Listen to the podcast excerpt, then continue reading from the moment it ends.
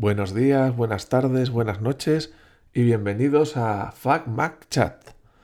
Hoy ha tenido Alf la feliz idea de que presente yo y así me lo ha soltado hace apenas 5 segundos. O sea que digo yo, ¿qué cuento ahora? Así que tengo aquí a un compañero que conocéis de sobras, Alf, de Fuck Mac. Buenas, ¿qué tal? Buenos días, buenas tardes, buenas noches a todos y todas y todes. Se me está haciendo baguete, ¿eh?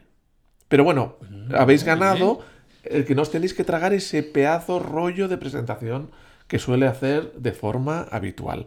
Y A vuestros mí se me ha hecho corta tu presentación. ¿Se te ha hecho corta? Pensaba que ibas a hablar más. Bueno, porque voy al grano, la gente ya nos conoce, somos famosos en el mundo entero.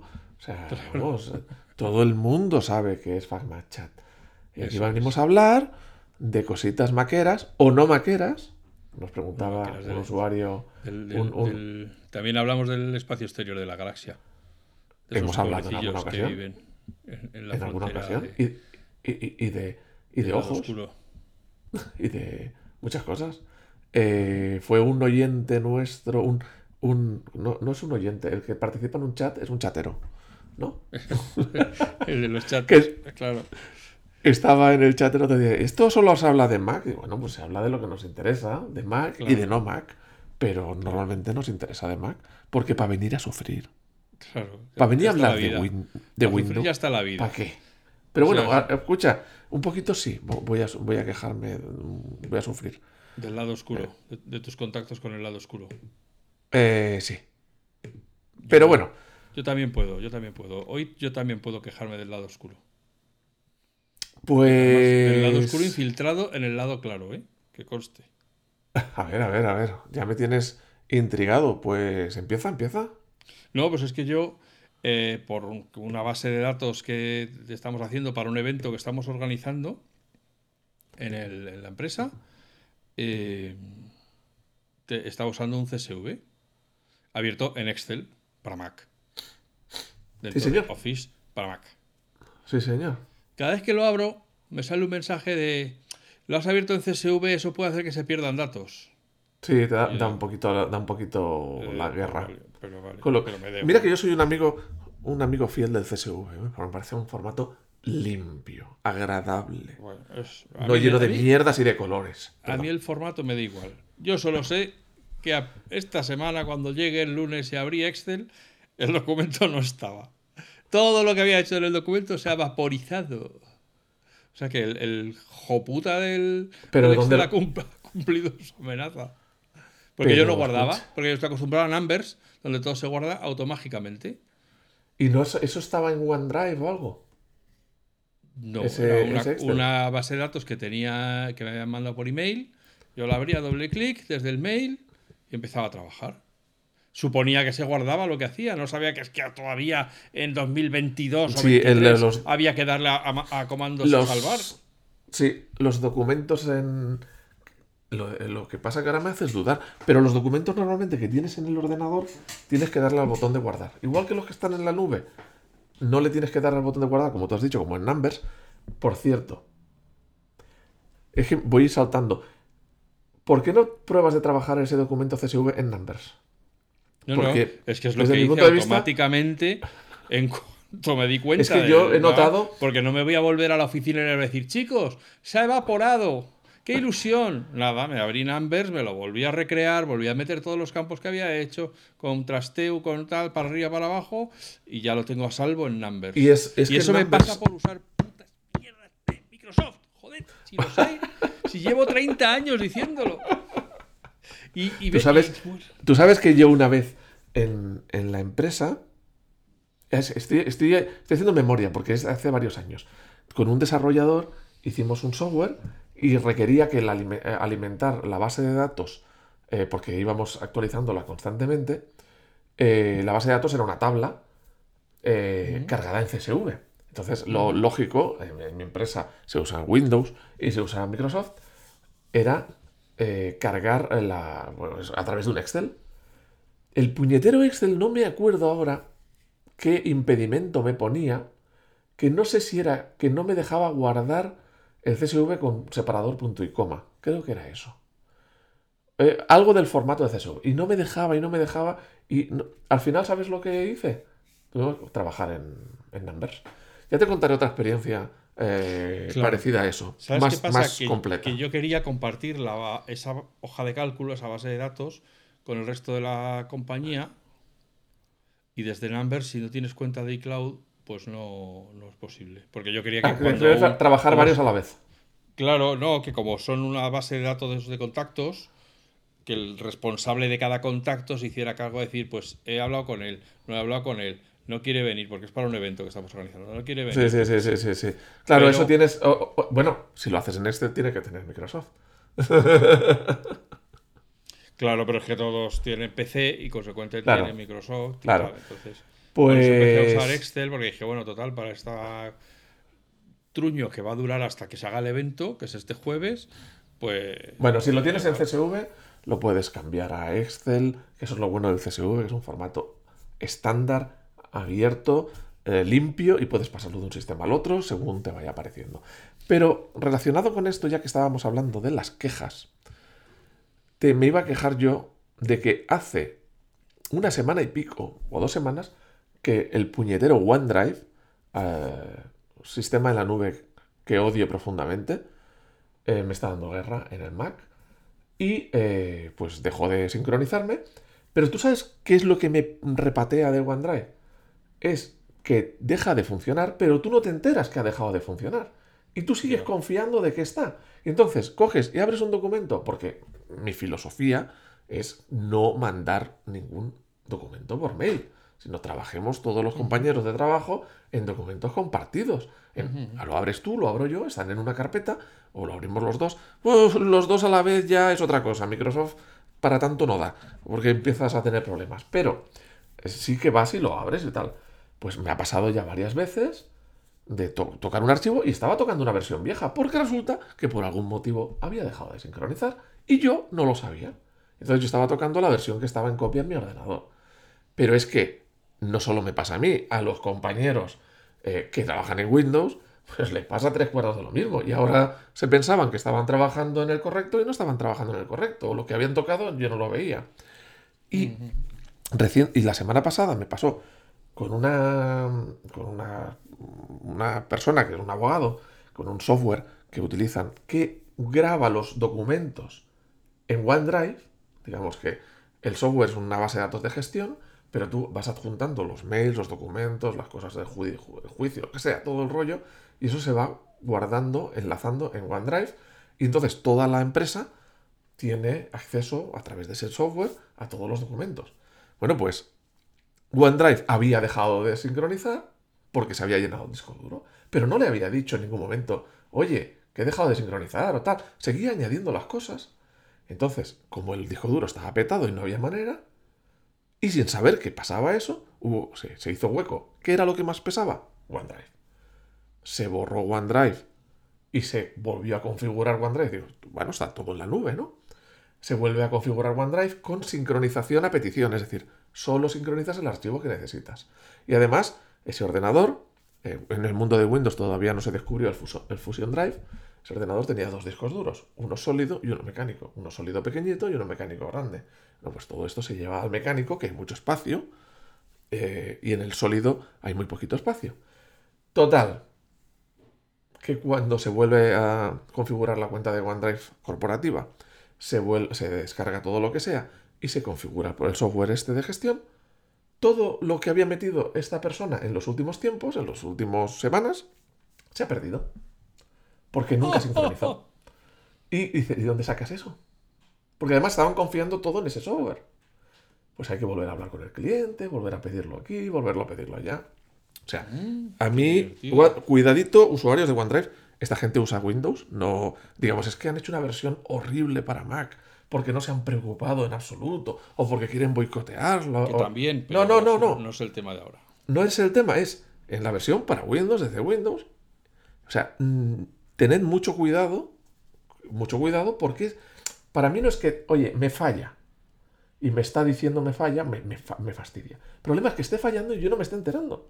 Porque estoy confiando, estoy dejando un archivo ahí, estoy trabajando sobre un archivo pensando que es bueno y estoy perdiendo tiempo. Y eso ya me ha pasado varias veces. Y ahora tengo el problema que os he dicho de, de OneDrive que no me está funcionando bien para el trabajo y no lo he conseguido solucionar todavía. Y he borrado las carpetas ocultas de OneDrive y todo. Y todavía lo tengo sin, sin solucionar. Me tiene, me tiene hasta las orejas, hasta las orejas. el- Hasta los drives. OneDrive. Sí, sí, sí. Es horrible, ¿eh? O sea, yo lo uso porque es la herramienta de la empresa y porque, ya te digo, mi filosofía es trabajar con información compartida. Nada de enviar mails con archivos adjuntos arriba para abajo, porque me parece tercermundista. Ya. Pero es verdad que, que OneDrive no es nada de fiar, ¿eh? No es nada de fiar. Pues, cuidadito. Bueno, por si acaso, como, Esperemos sé que no no- como no- como sé que nuestra audiencia es de lo más diversa, eh, que sepáis que el evento que estoy organizando es para arquitectos y decoradores sobre el ruido no- en oficina, en la oficina. Anda, y va mira a qué venir bien. un, un experto italiano a explicar, pues eso, los materiales fonoabsorbentes y como tal y pa. Claro, y cuando llegaste el lunes y veiste que todo tu trabajo se había perdido, entonces es cuando hiciste mucho ruido. Unos cuantos gritos. Pues no, Y dije, estuve muy ah, calladito porque sabía que eso en Numbers me lo iba a ventilar en dos patadas y nadie, iba- y nadie iba a notar nada, porque al final la, la cara roja me lo hubieran puesto a mí, porque al final Sí. soy yo el que tenía que haber guardado la queje. Claro, para, me imagino que para el que usa Windows es de cajón que tienes que guardar el Oye, archivo. oye, que no, que no, no, no te pienses, ¿eh? Hay mucha. Estoy harto de oír en mi trabajo en otros sitios. He perdido todo lo que llevaba una hora haciendo, dos horas haciendo. Estoy harto de oírlo. Entonces, yo ya les digo, pero tenéis que tener la costumbre de darle al botón de guardar como si Claro, tuvierais un tic nervioso. En el Mac Como si tu- no hace Ya lo falta sé. tener esa costumbre. Entonces, claro, Ya. yo. Pues, pues, además, y es que en Windows, como está siempre dando mensajes amenazadores, pues, pues yo no lo hago. O sea, es posible que. Es posible. O sea, pero, pero ¿qué tipo de sistema operativo te dice? ¿Es posible? ¿Podría ocurrir o no? Allá usted si sigue usando esta mierda, pero ¿qué me estás contando? ¿Cómo que puede ser? Joder, dime, dame certezas de pon, tiene usted que guardar esto ya. Pues mira, Porque, ya que porque si se le va la luz, se queda sin. Pues eh, también di- dime, guarde. Tiene usted que. Es lo mismo que tú has dicho del OneDrive. No está sincronizando, pues ahí tendría que poner. Recuerde Oye, guardar. que esto no se está ¿Quiere guardar el sincronizando. Mm, sí, sí, sí. Bueno, no. y me pasa muchas veces, además de esas que no lo sé, otras veces que abro un archivo y me dice, está solo en modo lectura. Y si quieres tocar algo, guarda una copia. Y dices, ¡hala! Mira qué majo. Y bueno, dices, vale, no cuesta mucho, guardas una copia en el escritorio, donde quieras, y luego la vuelves a meter en el sitio y machacas el anterior. El problema es que a veces el anterior lo tienes compartido con gente Claro. por a través de un enlace. Otro puede. Entonces, puede- estás volviendo a fastidiarlo todo. claro, alguien puede estar o haber trabajado mientras tú haces tu copia y haces tus cositas. O, el- o simplemente perder el enlace y tener que volver a mandarle el enlace a la gente. Ya, ya. Bueno, pues te cuento, mira, El, fan- el fascinante mundo de. no te lo iba a contar, pero haciendo. Tenía, teníamos en, en el trabajo ya hace unos años, teníamos que hacer Ahora que ya hay confi, me lo puedes contar. No, no, o sea, que no iba. En el guion, como sabéis, hermanos, tenemos un guion en la maravillosa aplicación de notas que, siempre acabamos. funciona y siempre sincroniza. Teníamos un guion y no estaba esto en el guion. Pero como ha venido al caso, teníamos en. Teníamos que hacer un documento, que era una, como si fuese una hoja de A4, con parte de adelante y parte de atrás, que con, una- con unas tablas con diferentes números, pero además tenía que ser un documento presentable a cliente, es decir, bonito. Es decir, formato bonito y tal. Entonces tienes unas tablas con unos Eso precios, es con la unos definición tal. de, num- de numbers. No, es una- unas tablas con precios y tal, pero es un documento entregable al cliente. No es una tabla única donde todas las filas y todas las columnas miden lo mismo. O sea, digamos que es una tabla rígida, sino aquí arriba hay un apartado sobre este tema y hay una tablita sobre ese tema. Y aquí más abajo otro apartado sobre este tema que requiere una tabla con más columnas que la otra de arriba, pues la pones. Y esta otra requiere una con menos filas. O sea, esa es la gran maravilla de Numbers que no tiene Excel. Que tú no estás sometido a una tabla única, sino que tú en un DIN A4 puedes poner todas las tablas que quieras, cada una de su padre su madre, diferentes. tal. Y además puedes poner textos, tal y cual, o sea, hacer una cosa bonita. Y que además, como son elementos libres, si tú añades una fila, no se te descuajeringa lo que tienes en la página siguiente. ¿Por qué? Porque estás agrandando una tabla que es libre y flotante. ¿Qué pasaba cuando lo hacíamos en Excel? que aparte de se quedar feo por la rigidez del Excel, Bueno, y por el esquema de colores de Excel. Es que es- no, no, pero la rigidez, sobre todo la rigidez. Ah, había que añadir una, columna, una fila entre medias. Todo lo que venía de trazo se descuajeringaba, se cambiaba de hoja y tal. Entonces eso pasaba a hacerse a través de un proveedor externo, que lo hacía con un programa de edición. ¿Cuál era el problema del programa de edición? O sea, que el, el resultado era fantástico, era bonito. Pero cuando había que cambiar cualquier detallito, Claro. que era muy a menudo, eran 250 euros que nos cobraban por hoja. Oye, yo te lo hago por 125. Pero es que además, el problema no es ese. El problema es que el, el- el circuito es mucho más lento. Tienes que decirle, hazme estos cambios, que era a menudo. Sí, claro. Eh, el tiempo que tardan en hacértelos, recibir el, el- vuelta, documento, claro. ver cómo está, o sea, ver si está bien o está mal, hacer una un control. O sea, todo eso es más que el dinero, que el dinero es una Sí. barbaridad, me tiro de los pelos, pero bueno, no, no era mío. Pero es que era el tiempo y la inoperancia. Y no me lo digas, te marcaste la prepotencia del Maker y dijiste, esto lo hago yo en Numbers en dos Ah, teníamos un Mac, que es el que utilizábamos para edición de vídeo, monté, lo monté en Numbers en un momento y los demás, como no tenían Numbers, Oh, lo que hice es se hicieron su cuenta de iCloud, la que tenían o lo que sea, y compartimos el Numbers a través de iCloud. De forma Ah, que ellos trabajaban, los que tenían que trabajar en el documento cuando había que tocar, a través de web, entrando por la página web iCloud.com, Creía que te habías comido todo el marrón por bocas. pero que a partir de ahí se actualizaban las cosas en segundos y nos ahorrábamos toda la pasta y salía un documento limpio, bonito, presentable. Con O sea, colores vivos y esas cosas que tiene. Claro, y entonces todo se hacía en Microsoft pero ese documento se hacía en Numbers porque Numbers te da una flexibilidad de diseño con todas las capacidades de una hoja de cálculo, pero con una flexibilidad de diseño, vamos, increíble. Sí, no, no, está claro que para el 98% de la población con Numbers van que se matan y ganan mucho.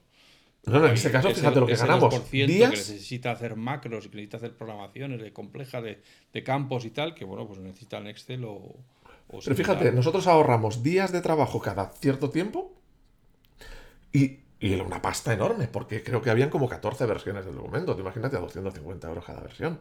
O sea, eso cada vez que actualizaba. O sea, era una barbaridad.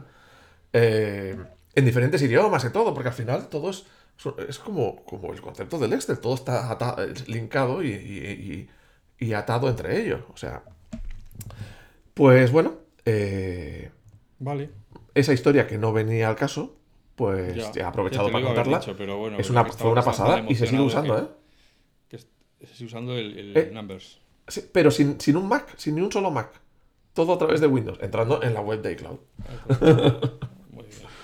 Fíjate. Así, y así acaba la gente luego con iPhones y tal, si es que los echas a Quería aprovechar para contar una experiencia Aprovecha. de hace unos días de una persona que ha tenido un problema y Uy. tú ya Y hablaste solo del fueron tema. problemas. Si yo te contara los que tengo, ojalá solo tuviera un problema. Madre mía. Bueno, Bueno, creo que tú ya hablaste del tema, del tema de la seguridad por si te robaban el iPhone o lo que sea. En este caso no fue hablo robado. tanto que. Pero ¿te acuerdas que un día lo comentaste? Creo Sí, que sí, sí, tienen- sí, sí, claro. Si te roban o lo que sea. Eso es que si pones, si mandas un mensaje para que aparezca en la pantalla, Vale. si había que dar el teléfono móvil o no, para que te llamaran este si caso- alguien lo encontraba. En este caso, el teléfono parece ser que cayó. O sea, que, que no era recuperable, pero tampoco es que estuviera en manos de nadie. O sea, que ya se dio por perdido. Pero, claro, el usuario en ese momento mm, va a la oficina, no tiene ningún otro dispositivo de Apple, ni tiene teléfono para recibir un SMS del doble factor. Entonces, ¿qué es lo que os quería decir? Apple ID, o la- el ID de Apple, por favor, tenéis que hacer esto que os estoy contando ahora. Puede guardar varios teléfonos tuyos, no solamente el teléfono principal. Vosotros, vamos, vamos a ir, venga, tenéis que ir a appleid.apple.com appleid.apple.com Le dais a iniciar sesión, iniciáis sesión con vuestra cuenta, lo estoy haciendo a la vez eh, que lo que lo estáis haciendo, bueno, que, que lo estáis a- que lo estoy Lo hablando, escuchando, sí. a la vez que lo estáis cuentas. escuchando, estoy entrando. Eh, si lo hacéis desde vuestro propio Mac o tal, ya os va a reconocer el usuario, aunque tenéis que poner la contraseña. Y pone, hay un apartado que dice seguridad de la cuenta. Y entonces aquí aparecen los números de teléfono y los dispositivos de confianza. Normalmente todo el mundo tiene un número de teléfono, que es el que él usa. Pero tú imagínate que pierdes el teléfono, vas a otro dispositivo, a un ordenador, tal, y quieres entrar en tu de Apple para algo, te manda el SMS de verificación porque estás en un dispositivo extraño. Y no tienes el teléfono porque lo has perdido, te lo han robado. Entonces, el, el tema es que aquí puedes añadir otro número de teléfono de confianza, o dos o tres, el de tu pareja, el de tu madre, el de tu abuela, el de tu compañero de trabajo, el de tu amigo. Puede ser un fijo también. Entonces tú ¿Ah, sí? añades ese otro teléfono y cuando si te vas, fijo, ¿qué, qué mandan? te llama y te una voz robótica te dice el número, Ah, el, el- doble factor. Entonces tú ¿No imaginas, es la voz de Timoteo? Mm, no lo sé. No, yo cuando lo escuché no me pareció Yo, Timoteo. creo que a lo mejor es el de Timoteo recién levantado. Que tendrá voz robótica seguro. Pues no lo sé. El caso es, te- imagínate que te pasa eso, pierdes el teléfono, llegas a, un- a la oficina o a algún sitio donde tienes ordenador, no puedes entrar en tu ID de Apple, no puedes buscar tu teléfono, no puedes bloquearlo, no puedes hacer nada, porque aunque sepas el usuario y la contraseña, no tienes el teléfono para un segundo factor. A lo mejor tienes un iPad, a lo mejor tienes otro dispositivo, pero lo tienes en casa. Entonces, Mm.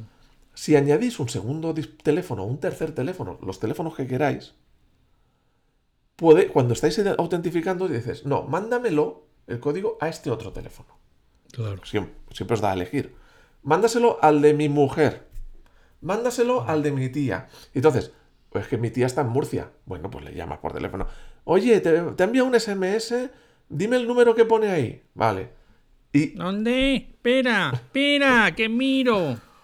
¿Y Pues qué dices que me han mandado? O sea, esto es, esto es básico porque ah, no le, dais, no le dais ninguna importancia o no, no le dais ningún valor. En el día a día no vale para nada. Pero un día que tenéis un apuro, tener un segundo número Te salva. es muy importante.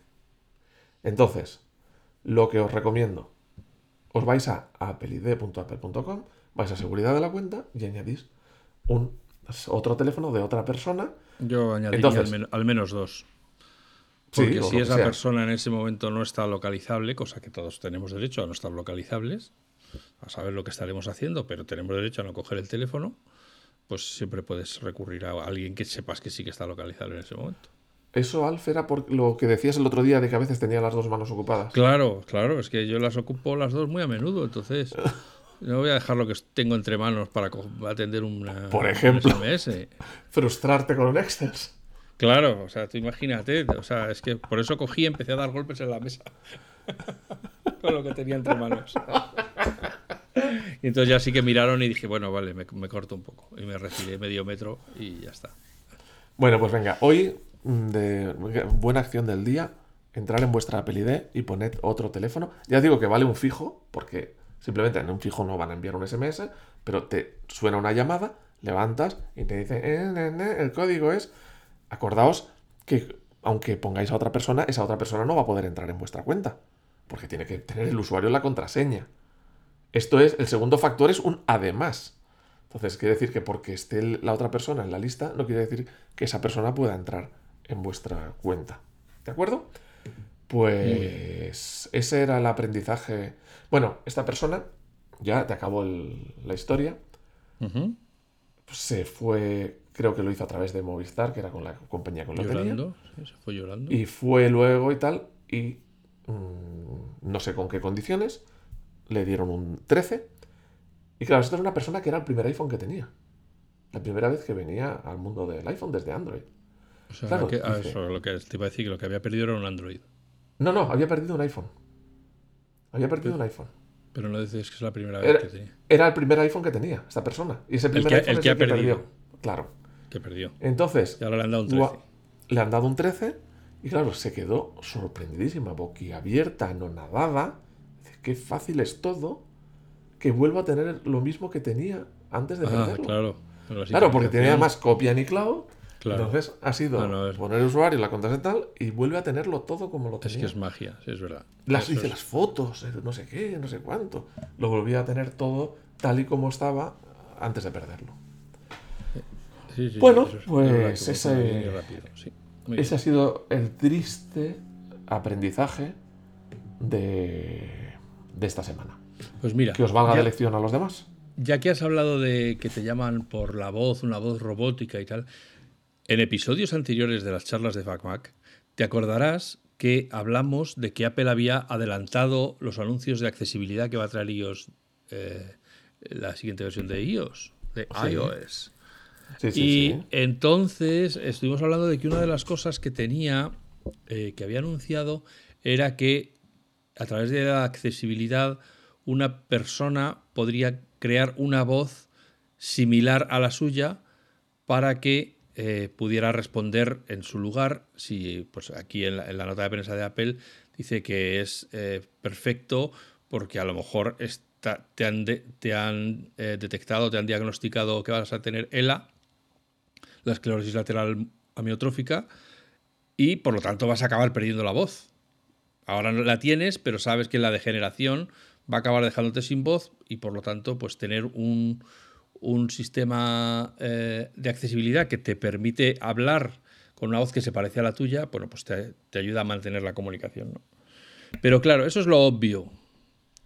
Pero yo esta semana estaba dándole vueltas al asunto y digo, claro, pero ya tenemos los memojis que se mueven. Eh, ya en, en FacMac yo publiqué hace ya meses el truco para que cuando desbloqueas el ordenador, la imagen que normalmente tú tienes tu imagen de, de contacto, la foto que pusiste y tal, o la pelota de baloncesto, o el mundo, tal, pero lo puedes sustituir por un memoji que eh, se mueve y que si te equivocas al poner la contraseña te pone caritas de no sé qué, etcétera, etcétera. ¿no? Es muy divertido, yo tengo uno. Muy divertido, sí. Y muy cachondo, sí.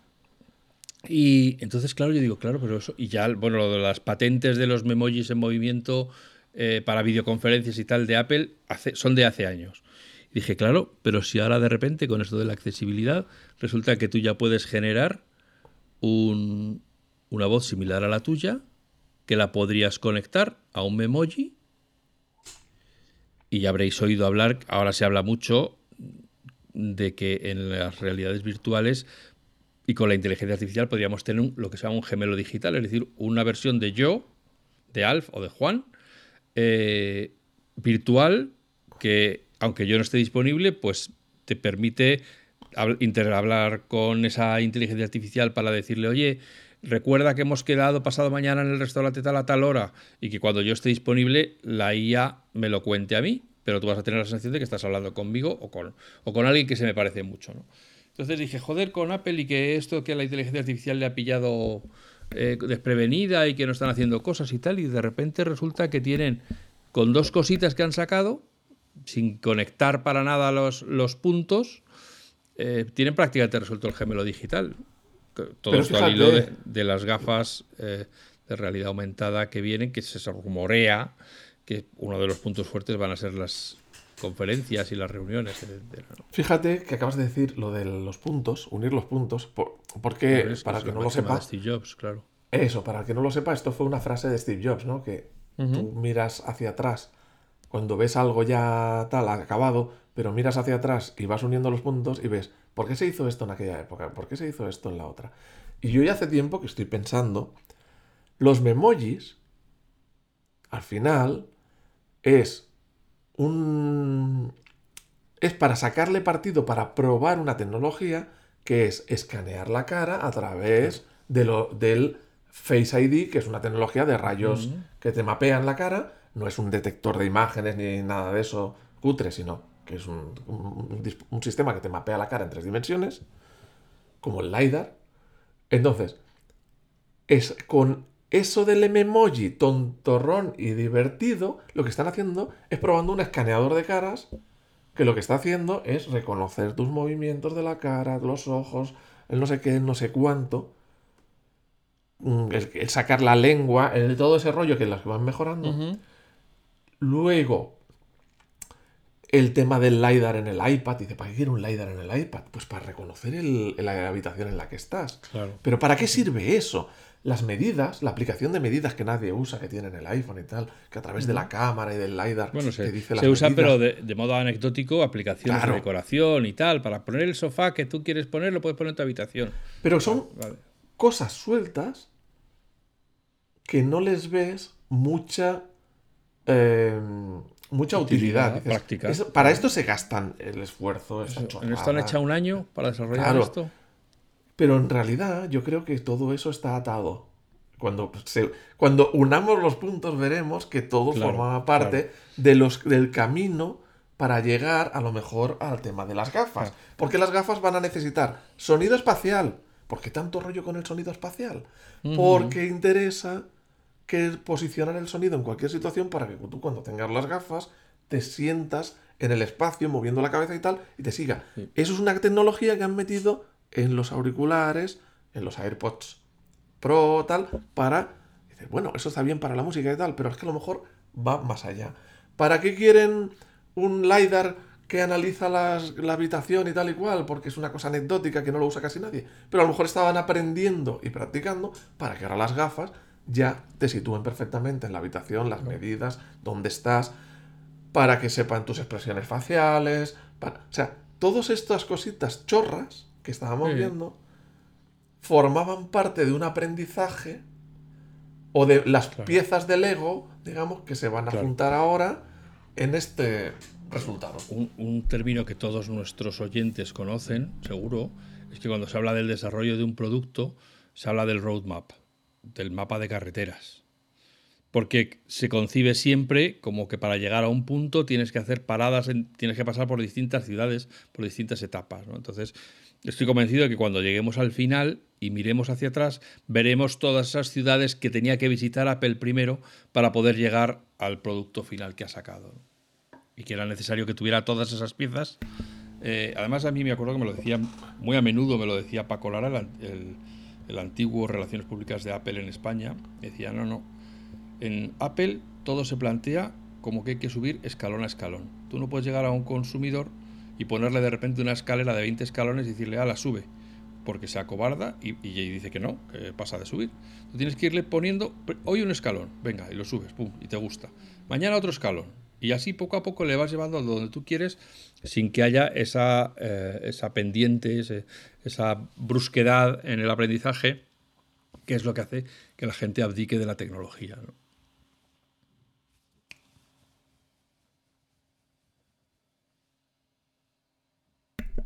Fíjate que la, la interfaz de Apple, el, Mac, de- después del iPhone, siempre dices, ¿por qué no me han enseñado que había estas opciones? Solo veo unas poquitas, pero en realidad cuando vas aprendiendo vas descubriendo que hay un montón de opciones más. Dice, pero si parecía un programa súper tonto, súper sencillo. Claro, a lo mejor tú fíjate, mm, TextEdit, eh, fíjate eh, vista previa, eh, todos estos que pueden hacer un montón de cosas y tú aparentemente cuando lo usas no lo ves. Hombre, yo lo he tenido esto muy claro precisamente Claro. con lo que hemos empezado hablando cuando he tenido delante Excel y cuando he tenido Numbers. Es que ves Excel y es todo ahí delante. Que solo para hacerte una idea de dónde está el zoom, tienes que mirar toda la barra eh, y luego resulta que es que está abajo a la derecha. Y dices, Pero fíjate, "Joder, tío, fíjate en una ¿qué cosa. pasa?". Fíjate en una cosa, y es verdad que a la gente le abruma y le echa para atrás el estar sobrecargado de información y sobrecargado de opciones. Para el profesional que lo utiliza todos los días, ¿no? Porque ya está acostumbrado. Pero en la gente normal, entonces, a lo mejor forma parte de su estrategia, te, dejo- te pongo solo lo mínimo para que no te eche para atrás. Y luego tú ya vas descubriendo todo lo que hay. Claro, a medida que vayas Eh, necesitando vas aprendiendo. Mira, yo eh, lo he vivido esto en la empresa, con Microsoft y con Excel, cuando han cambiado de la versión 2003 al 2010. Del 2010 al 2000 no sé cuánto, y ahora al 365. Cada cambio que había era un drama. Un montón de gente que no encuentra la opción, que no encuentra... Y era dentro de la misma versión de Windows. Porque habían cambiado no sé qué, lo habían puesto en una barra, lo habían puesto... Claro. Y era un drama, porque la gente se había acostumbrado a que esto estaba en tal sitio. Sí, sí, sí, Y bueno, cuando cambiaban el software era un dramón. claro. ¿Por qué? Porque era por costumbre, no era por intuición, era por costumbre. Bueno. Ah, Así que nada, ahí os dejo, os dejamos esa pista sobre los gemelos digitales, que a lo mejor luego nunca llegan, pero que si unes todas estas cosas dices, pues, pues ya lo tienes, ya lo tienes. Es que está a dos patadas. O sea, cuando llegue el momento, Apple solo tiene que bajar dos interruptores y lo tiene conectado. vamos a ver, porque yo creo que vienen tiempos interesantes, ¿eh? Vienen Hombre, yo tiempos... creo- Yo creo, que esta eh, Keynote que viene es de las más importantes que, que vamos a ver a lo largo de nuestra vida de vaqueros. ¿no? junto con la del iPhone y con, y con alguna Y- y- más. Y quizás en esta Keynote no vamos a ver ni una cuarta parte de, de lo que va a venir. Digamos que será como un avance somero. Que van a Bueno, venir esto va a, ser la eh, va a ser una presentación es- destinada a explicarle a los desarrolladores por qué se tienen que poner esa misma tarde a desarrollar para esas gafas. Entonces, claro, le van a explicar las potencialidades, por supuesto, todo el hardware que tiene, qué es lo que pueden hacer. Van a poner algunos casos, suponiendo que las presenten, ¿eh? que a lo mejor luego nos sorprenden y presentan el Mac Pro. O sea, no nos, vayamos, no nos vengamos arriba con, con las gafas. Escucha, ¿no? escucha, escucha. El AirPower. Eso es el AirPower. sí. El AirPower. O el, o el de. Pero, pero bueno, que les van a tener que contar todo eso y lo que puede hacer y les van a poner el XROS este que han registrado y, y que está disponible para descargarse tal. Ah, recordemos que la Keynote es para desarrolladores, pero que al día siguiente hay otra Keynote que esa ya no se televisa, que se llama El Estado de la Nación, que ahí es donde se habla aún más eh, directamente a los desarrolladores de, sobre las tecnologías subyacentes Más en su lenguaje. a, a lo que hemos visto. Sí, o sea, la de primera es para el consumo, porque se ha convertido en tal En festival de la innovación que ahora ya tiene que hacer esta primera del, del consumo, donde cuentan los dibujos, los dibujitos animados, donde se ven las cosas como las vamos a ver nosotros, usuarios, y al día siguiente hay otra para explicarle a, a los a los desarrolladores eso cómo se cómo se va a gestionar y luego a partir de ahí empiezan los talleres específicos de cada cosa, ¿no? Ay, bueno.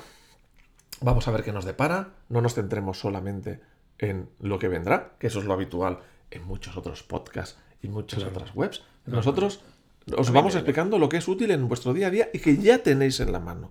Como Eso os es, hemos explicado del number, que ya lo tenéis en las manos, del número, del segundo número o tercer número de teléfono para el Apple ID. O sea, todas estas cosas que ya tenéis en vuestro día a día. Contamos algunos truquitos que han salido en FacMac para Tengo que la gente uno. se anime a leer. Pero espera, te voy a colar uno antes de los tuyos. Vale. ¿Por qué? Otra vez nuestras experiencias nos traen por el- mm, cosas que contamos aquí y dice, bueno. mm, em, tenía, el, tenía que ayudar a, una a unos familiares eh, con un problema en su equipo. Era un ordenador con Windows. ¿Qué es lo que solía utilizar hasta ahora dejarle a familiares y amigos para salir del apuro? Una aplicación que mucha gente conocerá que se llama TeamViewer. ¿Tú la conoces, TeamViewer? Sí, TeamViewer, sí.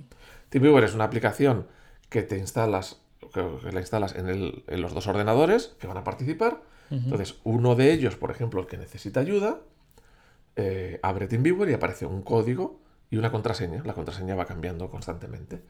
Y entonces se la da a la otra persona, al que va a ayudar, en este caso era yo, y pone, eh, pones el mismo código y la contraseña, y entonces ya ves lo que ve la otra persona en su pantalla y puedes ayudarle, incluso puedes controlar su ordenador.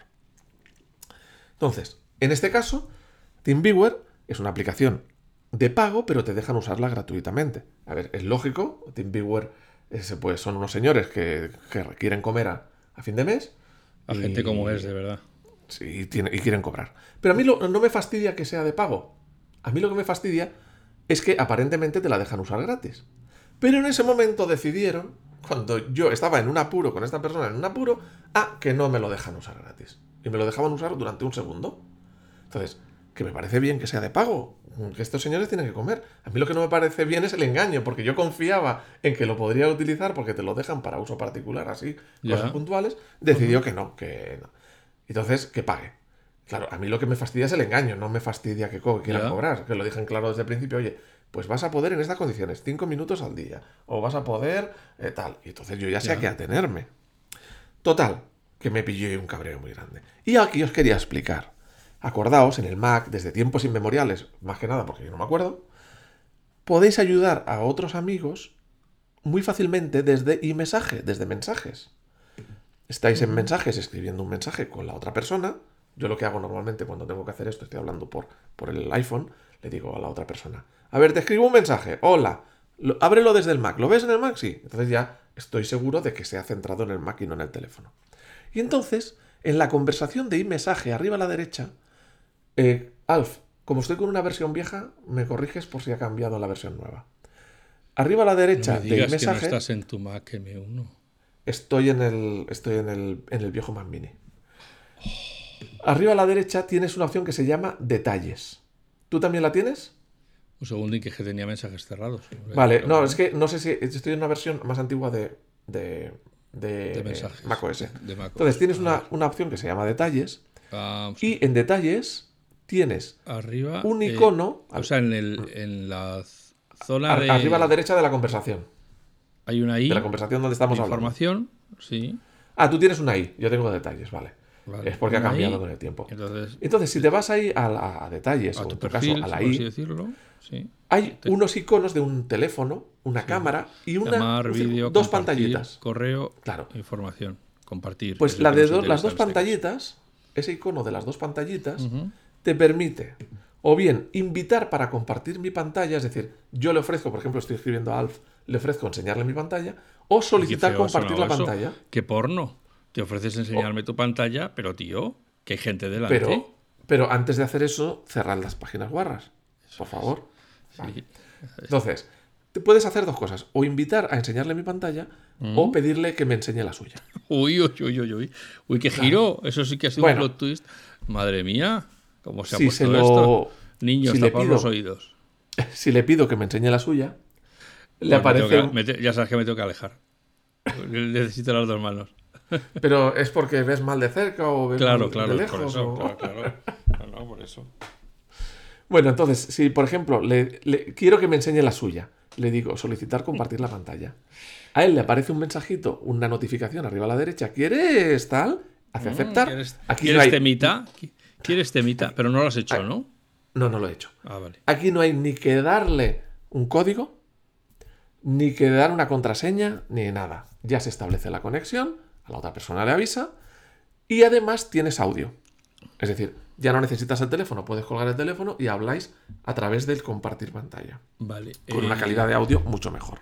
Como ya sabéis que a mí me gusta ser autorreferente, pues ya en un podcast anterior hablamos de esta pestañita cuando hablamos de, de cómo compartir la ubicación del otro. Eso es. Una de las opciones era esa, otra de las opciones es compartir la pantalla. Eso es, pues que sepáis que si en su día le echasteis un ojo, pues tenéis que repetir el mismo proceso. Solo que ahora Pues, elegís compartir pantalla. Cuando estás compartiendo la pantalla, tú puedes dejar a la otra persona y solo guiarle, y decir, tú no puedes actuar, o le puedes solicitar el control. Si le solicitas el control y la otra persona lo acepta, pues la persona que está ayudando puedes mover su ratón, escribir en su teclado. Coger su sea. ratón entre tus manos. Eso es. Si te gusta tocar ratones ajenos, Y moverles el puntero. solicita compartir pantalla. Mm, bueno, Bueno, esto es gratis, está Amigo incluido en el sistema operativo, no requiere, no te va a dejar tirado y no requiere eh, ni códigos, ni cuentas. ni códigos ni rollos. Te conectas y fuera. El... Ah, ¿Quién, espera, que no ha quién- acabado. quién dice? ¿Tú? Ah, pues venga, acaba tú. No ha Que a, lo, que a lo mejor vamos a decir. Pero también puedes ayudar a alguien que está en un iPad o está en un iPhone. Simplemente haces una llamada de FaceTime, os estáis viendo los caretos, y a- cuando pulsas la pantalla sabes que aparecen abajo los botones de colgar y de varias cosas, cambiar la cámara de la adelante a la atrás. Pues hay una opción que son las dos pantallitas que os he enseñado. Si ponéis las dos pantallitas, bueno, la otra persona, os tiene, tiene que hacerlo la persona que quiere compartir. Le da, dice, quiero compartir mi pantalla. Verás la pantalla toda borrosa, entonces le, eh, el que está mirando, des- el, el voyeur, está- el voyeur está, eh, verá la Sí. pantalla toda borrosa y le dices a la otra persona, ya está, ya puedes poner la pantalla principal del iPhone. Le da al botón, si es uno de los de botón, o tira con el dedo para arriba, si es de los nuevos que no tienen botón, y ya todo lo que está haciendo la otra persona lo estás viendo tú en tu iPhone y le puedes ayudar a entra en ajustes, entra en no sé qué, mira aquí, tal y cual. Y te funciona con el iPhone, funciona con el iPad, no hay que pagar eh, ninguna eh, software de terceros, no hay que complicarse la vida, funciona bien, funciona rápido y también es compatible con el Mac. ¿Habías ayudado a alguien alguna vez con el iPhone o con el iPad? Ya, Alguna vez creo que sí. Pero Es- he usado funciona también muy bien. ¿eh? Sí. Eh, yo iba a decir antes que, el, claro, la única pega es que es un tema que solo funciona entre dispositivos de Apple. Mientras Claro. que TeamViewer es multiplataforma, Eso es. pues esto es solo para amigos de la manzana. Pero que si tenéis a alguien amigo de la manzana, no hace falta que le pongáis TeamViewer. O sea, os ahorráis eso. Lo podéis hacer con las herramientas nativas. Sí. Y ya dejo un truco ya que estamos. Venga, vamos La allá. alternativa a TeamViewer. La alternativa a TeamViewer se llama Rust Desk. Rust Desk. Ah, Es una aplicación copia de TeamViewer open source, que se han basado en TeamViewer, se parece a TeamViewer. Es más, cutrici- más cutrecilla que TeamViewer, pero funciona bien. Y, ya y la es multiplataforma también. Y es multiplataforma, la puedes instalar en el, en el Mac y a- a- ayudar a un amigo con Windows y tal y cual. Eh, totalmente gratuita. Eh, no funciona tan bien como TeamViewer, pero funciona muy bien. O sea que para cosas unas así prisas, para una emergencia, mm, en vez de intentar bueno. describirlo todo verbalmente, que suele ser una eso. auténtica pesadilla, porque tú lo que tú dices y lo que la otra persona entiende suelen ser mundos distintos. Sí. Entonces, bueno, pues pu- te ahorra mucho tiempo si puedes eh, ver lo que está haciendo y decirle que no, que no me estás escuchando, que no te he Eh, dicho cierra, la, eso. pe- cierra la ventana y ya se va para allá. y empieza, "Eh, ya está cerrada, pero ¿quieres que cierre la persiana también? Eso es, claro. Ay, Dios mío. ¿Qué ves? ¿Qué ves? Pues veo a la tía Juani que está ahí haciendo macramé delante mío. Claro, si es que te han puesto una puerta trasera y dices, no, que aquí no hay, que es un piso. Bueno, oye, que también él ha sido prolífico FacMac en trucos. A ver, a ver, a ver, cuéntanos un truco. Bueno, cuéntanos un truco. precisamente a raíz de este evento eh, que estoy organizando, El evento del Excel desaparecido. eso es del, del Excel desaparecido, eh, pues claro, me, sen- me surgía la necesidad de cuando alguien se registrara en el evento, mandarle un correíto de hola Menganito, hemos recibido tu registro, gracias, nos vemos pronto. tal. Pero claro, eso, tener un correo abierto y, y- y- y escribirlo cada vez, pues era un poco rollo. O sea, de copiar y tengo un correo ya modelo que co- copio el asunto y lo pego. Copio el texto y lo pego en el nuevo. Y ya le pongo el menganito. Ah, ¿Y qué es lo que hace? Eso es un rollo. eso? Entonces, claro, yo dije, "Pero esto tiene que haber otra manera de hacerlo. Claro que la hay, por supuesto. Esto es Apple. Entonces, eh, lo que haces es. Bueno, el truco está en FacMac, o sea que podéis buscarlo si queréis que vaya más despacio. Pero bueno, básicamente lo que tienes que hacer es crearte una carpeta en, en la parte de en mi Mac, que la puedes llamar plantillas o la puedes llamar como sea, como tú quieras, o prueba, o como te dé la gana, o el nombre de lo que vayas a hacer. Imagínate que tienes una boda, eh, la, la tuya, preferentemente, y quieres responder a todos los invitados. Pues es- vas a enviar 30 correos a todos, hola, gracias, que Dios te lo pague, y ya está. Pues te interesa tener esto, ¿no? Entonces, te vas a tu correo normal, escribes, eh, o sea, a tu buzón normal, abres un nuevo correo, y eh, le pones el asunto que quieres poner, le pones todo lo que quieras añadir. Si quieres tener un adjunto, si quieres todo, lo creas. Qué bonito. Y cuando ya lo tienes, perfecto, tal cual niquelado, le das a cerrar. Lo normal es que te pregunte si quieres guardar eso como un borrador, porque se supone que lo vas a seguir Claro. eh, acabando después. Tú dices, sí, sí, sí, sí, sí, guárdalo como borrador. Vale. Sí, nos pase luego, como le pasa a, a los que usan los Excel, con CSVs, claro. Por eso, luego tú le das, te aseguras de que lo ha guardado. Para cómo te vas a asegurar, pues te vas a tu buzón, a, la parte de abajo, no, no a donde te entran los correos, sino a la parte de abajo donde se despliegan y tienes los de entrada, los enviados, los, los de no deseado, etcétera. Y ahí te, en borradores, que es otra de las carpetas que tienes ahí, estará, tendrás un 1, suponiendo que solo tengas ese en borradores, que será el que has creado. Ese correo que has creado lo tienes que arrastrar a la carpeta que habías creado previamente en mi Mac, que le has llamado plantillas o evento o como quieras, o boda. Ahí, Pero lo entonces la- ahí. la- es- lo- lo- esa carpeta está en el Finder, está fuera del correo. Bueno, está, sí, pero tú, tú no le líes a la gente. Sí, sí. Vale, vale, vale, perdón. Está en Perdón, tiene abierto mail, tiene, tú tienes tus buzones de correo y debajo tienes en mi Mac, que son carpetas que tú guardas en local. Vale, vale. Pues ya está. Entonces tú has creado ahí una carpeta que se llama plantillas. Arrastras el borrador que has creado en el buzón que sea, da igual, a la carpeta de plantillas. Y por lo tanto ya lo tienes ahí a salvo. Entonces, ¿cómo haces para que no gastes ese? Porque eso es un correo. Si lo abres y lo rellenas y lo envías, te has quedado sin borrador, te has quedado sin plantilla. Resulta que tienes un ítem en el menú que se llama volver a enviar. Y ese es el que tienes que seleccionar. Con lo cual, Tú lo abres y se te abre un nuevo correo que no es un replay, no es un tal, está tal cual. Es, y sí, tú- sí, es, es- es calcao. Igual, y tu plantilla, tu cor, que antes era un borrador, sigue ahí dentro de tu carpetita de Tú sabes que yo eso, eso lo he utilizado de forma más chapucera porque no hacía una plantilla, sino pues he enviado un correo a, a ciertas personas. Y ahora tengo que volverlo a enviar idéntico a otras personas. Pues cogía el anterior y decía volver a enviar lo que tú has dicho. Y entonces te vuelve a crear un correo exactamente igual sin el, men- re- el repli, ni el responder, ni el... Claro. Limpio, sin, Claro, sin nada, o sea, es que si tal y si como lo- estaba. Si lo has personalizado, corres el No, claro, si lo has riesgo- personalizado, no, no, no. corres el riesgo de que se te olvide borrar alguna parte. Claro, claro, claro. O sea, claro, si dices, no, no. hola Juan Carlos, tal, no sé qué, pum, pum, pum, pum. No, no, no, no, esto era, Y con las prisas, chapuza. si tienes que hacer 30 con las prisas, No, no, no. entonces es mejor usar uno limpio que si se te olvida poner el nombre de la persona a la que estás escribiendo, sigue siendo igual, porque va a poner, hola, te escribo para no sé qué, porque tú lo que añades luego es el Viviana o el Carlota o el Andrés o el lo que sea, ¿no? O la Andrés o la Carlota o la Viviana. Pero todo lo demás está ya puesto en su sitio tal cual tú querrías hacerlo. Y ese es un truco que hemos sacado en FacMac. ¿Qué te parece?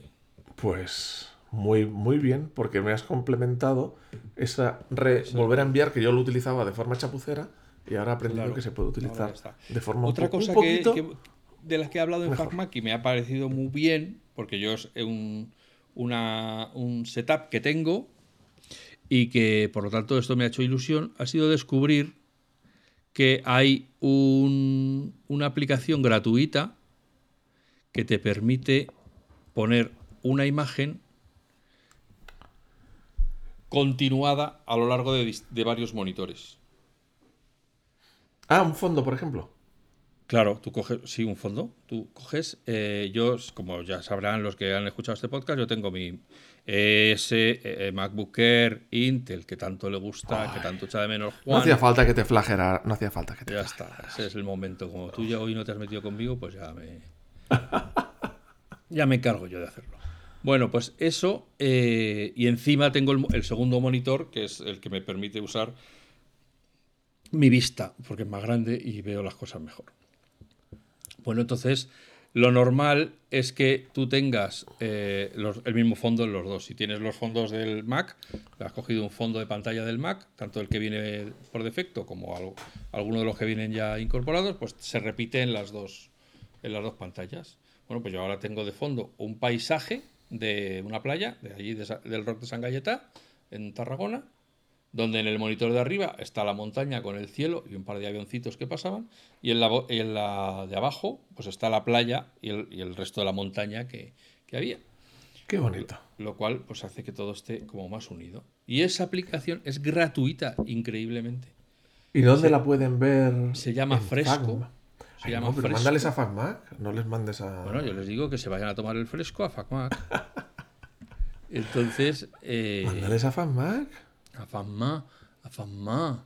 Vamos a ver. Entonces, bueno, pues esa- ese es otro truco que hemos sacado en FacMac por si os hace ilusión, porque claro, no todo el mundo tiene dos monitores. También es verdad que puede haber gente que tenga tres monitores o cuatro monitores, ¿no? Pero bueno, eh, si queréis eh, es- eso, la entrada se llama Haz que tu fondo de pantalla se extienda por varios monitores. Qué bien se te da esto de hacer cosas más grandes, ¿eh? Que las cosas sean Sí, ya, grandes. es que ya y, sabes, me faltan manos. Ahora ya me faltan manos. y lo ocupen todo, y lo llenen todo. Sí, Y no sí, dejes sí, ni un hueco. Bueno, no sé Ah, si tienes algún espera. truco o quieres que hablemos otro. de otras Es cosas. que est- esta semana, eh, pues, ya con esto acabo, ya no, ya no os doy más. No, no, puño, pero no, vamos, no, no. Si queréis trucos de tal, pues tenéis que leer FacMac, porque es el sitio Claro, donde se publican los trucos. El truco del Eh, almendruco, que se llama. Luego, otra cosa que me pasaba al tener dos monitores y que he sido consciente cuando estaba en la empresa, porque en vez de mi setup que tengo aquí, que acabo de escribir, en la empresa me han puesto el monitor y a la izquierda tengo, digamos, un brazo de monitor de dos brazos, donde uno es para el monitor y otro es para el portátil. Con lo cual, el portátil está a la izquierda y el monitor a la derecha. Y entonces, cada vez que quería cambiar de aplicación, como uso el cambio rápido, pues tenía que mirar a la izquierda para, para ver dónde estaba la aplicación en la que quería cambiar. Y dije, joder, pero esto es un rollo, yo me estoy desconcentrando, ¿para qué? Entonces digo, tiene que haber una manera de que salga el cambio rápido de aplicación, que es esto de comando tabulador para cambiar entre aplicaciones. Tiene que haber alguna manera de hacerlo mm, que esté en todas partes. Eh, y no, pues no. Apple no lo tiene eso previsto en las preferencias. O sea, Pero- solo, solo te sale en el principal. Solo te sale en el monitor principal. Entonces, que, que bueno, que puedes decirle, pues el monitor principal es el, el monitor grande. Pues vale, fenomenal. Pero entonces cuando estés mirando algo en el pequeño y quieras cambiar de aplicación, no lo vas a ver. Pero bueno, el caso es que encontré brujuleando por internet un comando de terminal que está puesto en la noticia eh, para copiar y pegar y que hace que el cambio rápido de aplicaciones salga en todos los monitores que tengas. Anda, terminal. Es Terminal, sí. Sí, sí. Oye, pues eh, esa, esa me la voy a mirar. Me la voy a mirar. Y la verdad que estoy muy contento, ¿eh? porque no era consciente de lo mucho que echaba de menos el, el- no tener el, cambio rápido de, de aplicación a la vista, delante de mi jeto, cuando quiero irme a otra y que tenía que mirar. En el, es que eh, cuando, lo- como lo- cuando los tengo en vertical es menos grave porque al fin y al cabo está dentro del mismo eh, radio de acción de la vista, ¿no? Pero cuando estás así de izquierda a derecha, realmente tienes que salir de tu foco para mirar al, al otro monitor y es un poco mareante. Entonces sí, estoy contento de haber encontrado esta solución. ¿Tú sabes cuál es la. la. la, la- la función que estoy utilizando ahora mucho para cambiar de aplicación que antes no la utilizaba y que ahora la, la utilizo mucho? Que me gusta. Creo que se llama Exposé. Que está en el Ah, F3 sí. del teclado. Que Con es tres- que todas las tres- pantallas, Con tres deditos hacia arriba en el, con tres deditos hacia arriba en el trackpad, en el track. o sí. la tecla F3 del teclado. Y entonces para elegir aplicación va muy bien. Y también puedes ir moviéndote con, con las teclas, ¿eh? Con, o sea, una vez haces para elegir una pantalla o para elegir la otra. Eh, echadle un ojo. echadle un Lo ojo bueno de Expose es que minimiza todas las ventanas que tiene abierta una aplicación. Es decir, yo, por ejemplo, en estos momentos tengo abiertas que yo vea tres notas distintas. Tres notas de las, de las del sistema, de la aplicación Notas. Entonces, si quiero ir a una, en vez de tenerme que ir a, a la aplicación Notas y ver cuáles tengo abiertas, ya están ahí las tres en pequeñitas, con lo cual puedo eh, pasar el cursor por encima y me dice qué es lo que tiene la, me dice la primera línea que tiene el- esa nota y con lo, con lo- con lo cual yo me oriento. ¿no? Perdona que me he equivocado. Me he equivocado. Eh, estaba. Lo, lo de ver todas las pantallas es Mission Control. Que es hacia arriba. Mission Control, que es todas las pantallas las ves abiertas. ¿Vale? Eso es, que es lo que yo estoy describiendo. ¿no? Sí, te he dicho Exposé, pero no, eso es Ya. Mission Control. Me he equivocado. Bueno, pues Me he equivocado. control de emisión. Pues ya está. Y por ejemplo, en vista previa tengo abiertas varios documentos. Pues cuando hago con los dos deditos para arriba, todos los documentos que tengo abiertos en vista previa se minimizan y por lo tanto puedo elegir exactamente el que necesito. Así que eso, eso es todo, todo. Eso es todo, todo, todo, todo, todo, todo. todo, todo. En cambio, hacia abajo, hacia abajo, que es lo que decíamos, Exposé, te abre todas las ventanas de la misma aplicación. Es decir, tienes tres notas abiertas, tú tiras hacia abajo, si tienes esa aplicación seleccionada, y te muestra solo las tres ventanas de notas. Es decir, Exposé se fija en una sola aplicación. Y Mission Control se fija en todas las aplicaciones. Practicadlo porque es la mejor manera. Si no tenéis más ventanas que una, cuando hagáis exposé, solo vais a ver una ventana. Porque- pero es cuando, por ejemplo, tenéis dos notas abiertas, por ejemplo. O dos ventanas de Safari. O, o sea, la misma aplicación, varias ventanas. Entonces, hacia abajo te muestra todas las ventanas de esa eh, misma aplicación. Ya. ¿Seguimos? Sí, no, yo creo que podemos dejarlo aquí, ¿no? Yo creo que. ya Bueno, pues entonces, ya que no estamos seguimos, serviditos. ya que no seguimos, ah, cuento un truquito más. Si estás con una nota y dices, es que no quiero cambiar a otra nota porque pierdo la nota en la que estoy. ¿Cómo hago para sacar esa nota a una ventana aparte y poder seguir trabajando con el resto de notas? Porque, oye, quiero tener una a la izquierda y una a la derecha. Y, y no me deja porque la que cambio de nota se va a otra. Entonces, en la nota en la que estáis vais arriba al menú ventana, abrir la nota seleccionada en una ventana nueva. Y entonces esa nota que estabais seleccionado se abre como una ventana independiente y ya puedes seguir y puedes ir abriendo todas las notas que quieras. Bueno, por si acaso eh, sirve de algo. eh, nada, tienes tu razón. Y yo estoy equivocado. No iba a decir que creía. A ver, sí. Bueno, Me si estaba, no, que me se- estaba, me quería dejar en, No, no, el no, culo al no, aire no, delante a de decir- todos vosotros. no, estaba- que yo estaba equivocado, que yo te iba a decir, no, y si, hace- y si seleccionas la nota y le das a Enter, pues también funciona, pero no, no funciona. Eh, Ah, a lo ti- mejor hay una Tienes que hacer doble clic sobre la nota para que se abra en una ventana independiente. Ah, doble clic.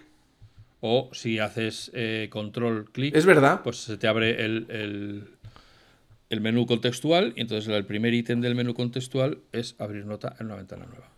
Perdón, pues sí, el doble clic también funciona. El doble Vale. clic también funciona. Sí, yo me he ido por lo complicado. Sí, cada uno tiene. Yo, como soy un puto vago, pues dijo, joder, esto tiene que haber una manera menos, menos laboriosa de abrirlo. Doble clic, que es lo como todo es- se ha hecho toda la vida en el Mac para abrir algo. Doble clic. Pues eso. Pues sí. Y ya está. sí, intuitivamente, lo- no es que lo supiera, es que intuitivamente lo hacía así. Bueno, muchachos y muchachas y muchaches, yo creo que vais serviditos para esta semana.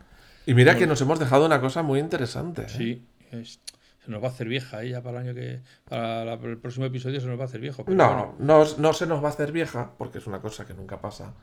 Pero sí es verdad que ya estará a lo mejor un poquito masticada. Madre mía. Bueno, sí. Eh, que Pues nada, que, Os lo dejamos a todos con la duda. Con que ya hablar, cuando, cuando nos volvamos a oír estaremos al bordecito ya, apenas una semana de la de la Keynote. Uf, Claro, y tú imagínate que entonces Apple ha sacado algo. nervios. Tú Imagínate que Apple ha sacado algo en ese, en ese día ya. Entonces ya no, no. Mm, Por ejemplo, las invitaciones. Pues Apple acaba de enviar las invitaciones Claro, para, eso- para el No evento. ahora, que no estamos hablando de ahora, digo que dentro de una semana, cuando nos escuchemos, ya estará la gente, ya, verás, ya se conocerá cómo es el arte final, y la gente estará ahí, oh, venga, a ver, ¿qué, ¿cómo podemos interpretar esto? Oráculo de Apple, ¿qué nos dices? Y ya está, empezaremos a tener, tendremos que leer muchas tonterías sobre qué quiere decir esa invitación de Apple. Sí, porque en realidad significa que había un- una cosa oculta de, del ojo de Horus. Bueno, antes, el ojo de, de Tim, que... El ojo de Tim. u ojete. Que te digo yo que antes de que lo diga otro voy a decirlo. No, yo creo que van a presentar el coche eléctrico, el coche de Apple. El Ah, yo pensaba que iban a presentar el coche fantástico. También, es que va a ser fantástico. bueno, amigos, amigas, que seáis felices, eh, que seáis buenas personas y que nos escuchemos de nuevo con este buen humor la semana que viene. Muchas gracias por estar ahí.